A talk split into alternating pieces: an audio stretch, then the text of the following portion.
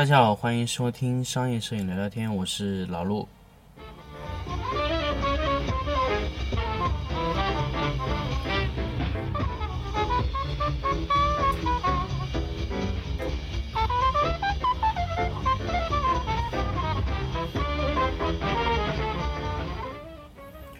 欢迎大家继续收听商业摄影聊聊天。那么灯光呢，说了两三期节目了，那么分别是呃基础的点，基础的几个基知识点，然后一个呢是柔光，一个呢柔呃一个是柔光箱，一个是这个叫反光罩。那么接下来我们聊一聊柔光这个问题。有些朋友很多会问，哎，老陆你讲柔光箱，为什么还要讲柔光这个问题？首先，我要跟大家讲，柔光箱和柔光是两个概念。柔光只是一种光子，柔光箱是一种控制附件。所以，为什么我在这里专门会 开这么一期节目来说这个柔光这个事情？因为柔光啊，是我们控制的最多，而且我们需要控制这个光的软硬程度的一个非常好。好用的东西，一种光线。那么我们做光线的时候，尽量让光线啊控制的柔和一点。当然硬的也有，当然硬的光线的控制和柔光的控制是完全两种概念。柔光我们可以做到边缘的投影是非常柔和的，就是可以做到非常唯美，也可以做到反差很大。柔光有很多种的方案。那么柔光首先来说，柔光的边缘判断。很多朋友跟我说，边缘判断这个光值呢，就是看呃所谓的反差，但其实是不对的。正常的判断柔光的方位呢，其实就看投影的最呃暗部和亮部的之间的那条线。如果那条线越柔和，羽化的程度越大，我们就可以称作柔光越柔和。那么光线的软硬程度和什么有关呢？这个可以，大家可以去各种的基础的教学的这个教学的一些呃，比如说软件书，还有各种的基础的教学方案上面，大家可以在那里学的非常清楚。光线的软硬程度和光源的相对尺寸有关系。那为什么叫相对尺寸呢？打个比方。我有一个六十乘六十的柔光箱，我贴的，我把这个柔光箱啊放在正常的位置啊，就也不是说正常，比如说放在三米的位置，这是一个正常使用柔光箱位置。那么我把柔光箱贴的离人特别近呢，它相对人来说，它的面积就变大了，对吧？这就是一个相对光源。如果我把柔光箱放的特别远，假设说这个光源是，呃，放的非常远，就像。一个点那么小，那么这个光源还是一个柔光吗？它不是了，它你把光移的特别远的情况下，光就会越来越硬。所以说，光源的大小还要取决于你的相对的距离。那么相对的光源大小呢，其实指的就是这个把距离也算进去的相对光源大小。这会是一个比较谨慎的回答的方案，而不是说你的光源大也好，小也好。啊，这是一个概念。那么，首先我们记得这一点，然后我们来进入下一个方案。那么，光源有不同的方式的。那么，我们光源的软硬程度啊，只和光源的方呃光源的这个叫什么？它的相对大小有关。那么，我在之前的节目有说过，为什么我们要用方形柔光箱和圆形呃八角形柔光箱区别？那我们在这期里面就跟大家仔细的说。首先呢。光源的硬度取决于那一个方向上的，呃，光源的大小。比如说，你是一个正方形的柔光箱，OK，正长边呃，它的横竖两条边一样的情况下，那么两侧的光源，如果你在正方形使用的话，两个方向是一样的。但是，但是，但是就在这里，如果是对角线方向的光源的硬度。就会相对来说更柔和一些，但是这个是非常非常，呃，可以说是非常小的。怎么说这个词？就是说这是一个非常小的距离，就是说长边啊是个根号二，大家如果知道的话就是个根号，其实没有长很多，就是长了大概一点五倍的距离。那么这个呃硬度啊相对来说不会特别明显的说有变化。那么什么情况下光源的大小会有很大面面积的变化啊？比如说你是个呃长方形的柔光箱，是六十乘上一米，好，那就有区别了，因为差距有点大。那么你在横向和竖向上面，你明显可以看到它两个是硬度是不一样的。如果大家有机会，老陆给大家做 workshop 的话，大家可以看到，一个柔光箱如果形成的是一种长方形的关系，它的硬度是不一样的，在两个方向上的硬度是完全不一样的啊。那么 怎么样的情况呢？就比如说你正向打过去，就是你的柔光箱，如果你是用它的长边打过去，长边的方向上，也就是说纵向的柔光箱的投影会非常的柔和。那么你横向的方向上呢，就是说。你在横的方向上，就是说你影子会有形状嘛？影子的形状在某一个位置会特别特别硬啊，就是在横向的方向上去。这个要在实际的 workshop 中，大家可以展示，可以看得到是有明显的两道投影完全不一致的。那么这个柔光箱的呃控制来说呢，就是说你在两个方向不一样。因为你的光源的相对的长度是不一样的，因为有长宽，那么你横过来用的时候硬度又不一样了。那么这是什么原因造成的？就是跟大家说，横长的方向，光源的横向方向特别长，那么你可以，呃，可以用它来控制这个，这个叫叫什么？就是你的影子的柔和度，你可以控制横向或者软或者纵向特别特别硬。有时候你真的需要这样的方案去做，真的，有时候真的需要。有时候为什么柔光箱做的可以旋转，就是为了让你在调整各个方向上的硬度。比如说你的方向、你的你的调节的位置和柔光箱的距离刚好是形成不一定是平行的角度，那你可以把柔光弄成四十五度，各种方向去照射下去，然后你把它做成一个特别特别好的影子。当然，大家可以下次有机会可以跟大家去展示这个在不同的边长的柔光箱下面的控制。所以老陆一直建议什么呢？呃，初学者先不要买柔光箱，先买其他东西。如果你偏要买柔光箱呢，我建议大家买长宽不一样的柔光箱，这样你可玩性会相对来说比一些那种正方形的柔光箱好用。因为正方形的柔光箱实在太简单，它每一个边上都是一样，所以它硬度都是一样的。那么说完了这个点啊，我先之前说完了这个柔光这个问题，大家可以知道哦，原来。柔光是控制这个边长就可以控制的。好，我们先抛开现有的一些配件啊，柔光去掉啊，去掉什么乱七八糟这种柔光箱啊、soft box 啊，真正的硬硬硬硬壳型的柔光箱都去掉。我们来玩一个比较有意思的硫酸纸。那么硫酸纸的东西呢，和柔光箱有什么区别呢？呃呃，首先我想跟大家说一下。硫酸纸和柔光箱的最大区别呢，就是硫酸纸的散射面会非常大，它不像柔光箱这么好控制，因为，呃，任何的硫酸纸它有透射率和反射率，也就是说你柔柔光，你的是个柔光屏啊，比如说你用棋板固定了一张柔光纸，比如说是，呃，打个比方吧，七十乘七十这么一个屏的距离很大，这块屏，你打在那个屏上打满了，OK，打满了以后。你的灯刚刚打满了这个柔光屏，也就是说，只有灯穿过柔光屏的那一一些东西是通过柔化处理的。那么，如果说它因为灯是圆形的嘛，它一定会有漏过去的地方。那么漏过去的地方怎么处理呢？漏过去地方还是硬的。也就是说，柔光纸可以局部的去控制某一个位置的软硬程度。这个是柔光柔呃，大家用硫酸纸要。呃，非常记得，就是你可以控制一个部分，不是说全部啊，你可以控制某一个位置，因为它散射到这个位置。OK，我用硫酸纸这么一过，可以，硫酸纸可以控制局部，就是说你可以在精确的位置、非常精准的情况下控制硫酸纸。好，这个是一点。那么柔硫酸纸和呃，就柔光柔光材料和柔光箱的最大区别，柔光箱只能一个方向去。那么柔光箱是叫什么现成材料？那个柔光箱是现成的，就一个光源给你做成那个柔光的性质的一种光线。那么硫酸纸可以控制一半啊，大张可以可以可以这么理解，可以控制一半，也可以控制一点点啊，可以蹭到一点或者怎么样，各种情况它可以保留一部分荧光。但柔光箱这个是做不到的。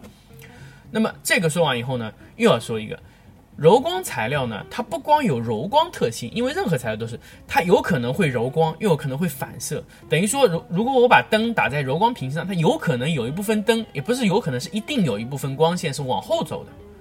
这个大家可能就是，我不知道大家如果说是在理解散光的时候有没有，呃，会把这个点记进去，因为你柔光屏打上去的时候，后面的光线也许会比较强哦，因为它后面。它有一部分会被反射回来，反射到灯光的柔光屏的后侧。这个时候呢，在柔光屏的位置会特别炸，这个地方的后面会很亮。那么，控制柔光屏的时候一定要考虑到后面。还有什么呢？还有一个问题，柔光屏控制的时候呢，它的面非常大，它可以散射的非常地方。比如说，很多朋友跟我说：“哎，老陆，我有一个蜂巢，过了一个，呃，我灯啊扣在蜂巢上，扣着蜂巢打。”控的特别小的光线，那么我直接过硫酸纸是不是还还能得到这样的光？不行了，那这个时候你就变成一个光源了。首先大家知道，呃，任何的光线打在柔光屏以后，已经这个光线啊，已经和原来的光质都没有关系了，光源位置也没有关系了，相对位置也没有关系了，就是你的硫酸瓶变成了一个光源。那么你的硫酸瓶变成光源以后呢，就是说你的光线在呃。等于说是前移了，大家如果说是理解的话，就是等于你的光源是前移了多少米？比如说你是在硫酸纸和呃柔光屏，呃柔光屏和这个你的光源差了一米左右，你一米打在一米的上面以后，这个硫酸纸不一定是减光，它就是在你前面的一米处形成了一个新的光源，是一个柔化的光源啊，形成了一个新的光源，而且这个光源有可能每个方向都会有。前后左右上下各种地方有，因为柔光屏它柔化以后，它的散射简直是三百六十度无死角，所以你要去控制这个光源它的散射位置，这个非常重要。如果你的硫酸纸离柔光屏有一定距离，那么你就要控制，呃，柔光屏它出去以后的方向，甚至它反射以后的方向，这些都是你需要考虑到的问题。当然，怎么控光由你自己决定。但是我要告诉你，它在这里会形成新的光源，而且会形成很多新的问题。大家在控制柔光的时候一定要考虑到。那么还要说一点，柔光屏不光是这个作用，它形成一个新的光源之后呢，还有其他作用。呃，之前在灯光的第一个节目中跟大家说了一点热点的问题。那么热点效应是非常恶心的，因为比如说你去拍一个。拍一个不锈钢半反的材质，你柔光箱直接打过去，对，OK，你直接打过去，柔光箱能羽化多少就羽化多少了。那么很多朋友说，哎呦，我买个便宜的柔光箱做不出那个效果，买个布朗的就好。那么区别是什么呢？它的柔光箱均匀度柔化的比较好，那也仅此而已。但是正常的情况来说，柔光箱是当不了饭吃的。柔光箱放的比较近的情况下和比较远的情况下。很多朋友跟我说，哎，这个相对距离变了，光质是变，但是不锈钢材质它只看光源形状，也就是说你光源上被羽化成了什么形形状，那么你的光源的情况就是怎么样。当然，拍反光是怎么拍，以后我会在实战的这个教学里面跟大家去聊这个事情。但在这里这里这里说的问题就是说，如果你的光源的热点效应散射的不太好的情况下，你可以用多次的。硫酸纸去控制，硫酸纸在可以呃，也就是柔柔光材料去控制。柔光纸离呃物体越近，你的相对来说你的物体的呃看到的柔光的这个面会特别大。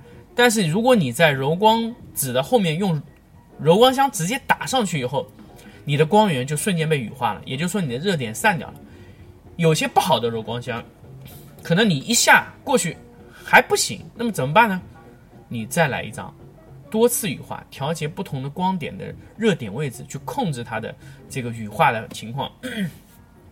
其实这两天有个朋友跟我说，为什么摄影棚需要用特别大、特别大功率的灯？那我现在就告诉你，如果你的柔光箱不好的话，你过两层硫酸纸以后，你的小 小功率的光源还能不能达到那个功率呢？那就是这个问题，所以。如果你要对光源在塑形上要做非常多的功夫的时候，你的功率一定要大，因为每一次塑形都会损失非常多的功率，啊，柔光控制，也就控制热点。我刚刚跟大家说，一种是光源控制，一种是功率控制。啊，刚才大家说，就是你可以在局部的地方哈控制它的软硬程度，柔光屏。第二种呢，你可以在热点的位置控制，控制它这个它这个散射情况，边缘的散射。那当然，我们仅仅是控制热点是不够的，所以我们在柔光这个里面就不再继续去讲后面的一下一期节目，比如说挡光的这个控制，不去做这个事情，我们就来说到柔光热点控制。那么这个控制完以后呢，我们还能做什么？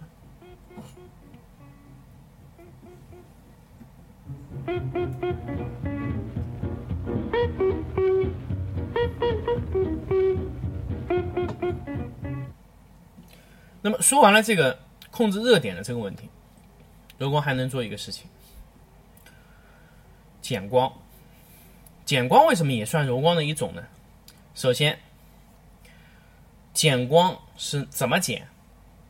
有很多种减法啊，跟大家说非常多的减法，可以用黑板去减，也可以用白纸减，可以用任何方式减。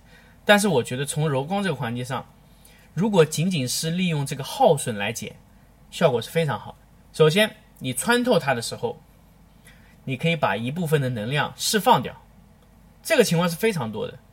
比如说，你打了个大的硬光，你打在墙壁上，肯定墙壁是黑色的，但是对，黑色是一个强烈的硬光，它非常喜欢。但是你的沙发什么颜色呢？非常浅，这怎么办？就也不是说非常浅，就是有一些浅，然后你沙发上亮度就特别亮了。那这个时候怎么办？很多朋友说：“哎呦，这没办法了，这个要不就是补，补一个暗的，然后把沙发刷进去。但是这个时候补的多暗，你比较难控制。那么为什么我们说在灯光上面也可以控制这个地方呢？也就是说，我们可以用一些比较厚实的柔光材料去把这个光线在这个位置上，首先硬度可以给它降掉，硬度可以给它降掉。第二个，我可以把它的灯光在这个环境上耗损掉，这个是一个非常非常有意思的东西。首先，你可以去控制这个光线的耗损情况，呃，比如说你用一个比较厚的餐巾纸啊，比如说也不太厚，比如说一个一个清风啊什么餐巾纸啊，打广告这个就抽取式的餐巾纸一打，哎，这个颜色，首先你不能用那种。呃，这种叫什么什么色？现在有一种叫原木色，那有些偏暖啊，千万不能用这种，就直接拿白色的透明的，直接上上面过一下。这个时候呢，你只要过的这个地方不影响你的主光线，你在这这个地方用流呃用那个有一定厚度的呃这个白纸过掉以后。就会造成个什么情况呢？你在那个局部的位置，我刚刚跟大家说可以局部控光，局部的位置形成了一个多反射、少透射的光线。大家一定要记住这个点。不同的柔光材料，从耗损的这个材角度上来讲，如果它的反射率很高，那么它透射率就很低。透射率低的情况下，它就是可以耗损非常多的，呃，这个叫光线能量，在局部可以给你耗损掉。那么有时候你就是需要它在这个位置耗损一点点，那么你又你又不是想这个特别多的光线过去，那你可以用比较厚的材料，让反射率高一些，让它全部弹到那个光线的后面去，前面的就很少。如果你要让光线多一些过去，那么你就控制它硬度，OK？那你就用比较薄的硫酸纸控它一下，哎，它有一部分也耗损掉了，它能减掉一部分，一般。像斑驳的硫酸纸，我可以跟大家讲，你在任何时候买，任何地方买，只要不是假货，过了硫酸纸减掉二点零的功率，到一点八左右，一点八到二点零的功率。如果你过了硫酸纸以后，你就要增加一点八到二点零的功率，基本上这个是恒定的，这个是恒定的。你不管在哪一家买，你过硫酸纸以后就要增加那么多功率，才能达到原有的功率。然后你可以，它可以帮你调整你的硬度，啊，局部的硬度。那么这个就是，呃。可以非常快做开光笔的原因，这个是一个很好的一个方案，也是我觉得这可以放在柔光这个控制里面去讲。那么其他呢？我觉得柔光控制的已经就是这么多了。那么后期还会有更多进阶的情况的补充呢，当然就不在基础课里讲了。那我们下一期节目呢，就来聊一聊柔光控制完以后，我们去做的一些控光，比如说挡光的这些处理啊。那么我们这期节目呢就先聊到这里，我们下期再见。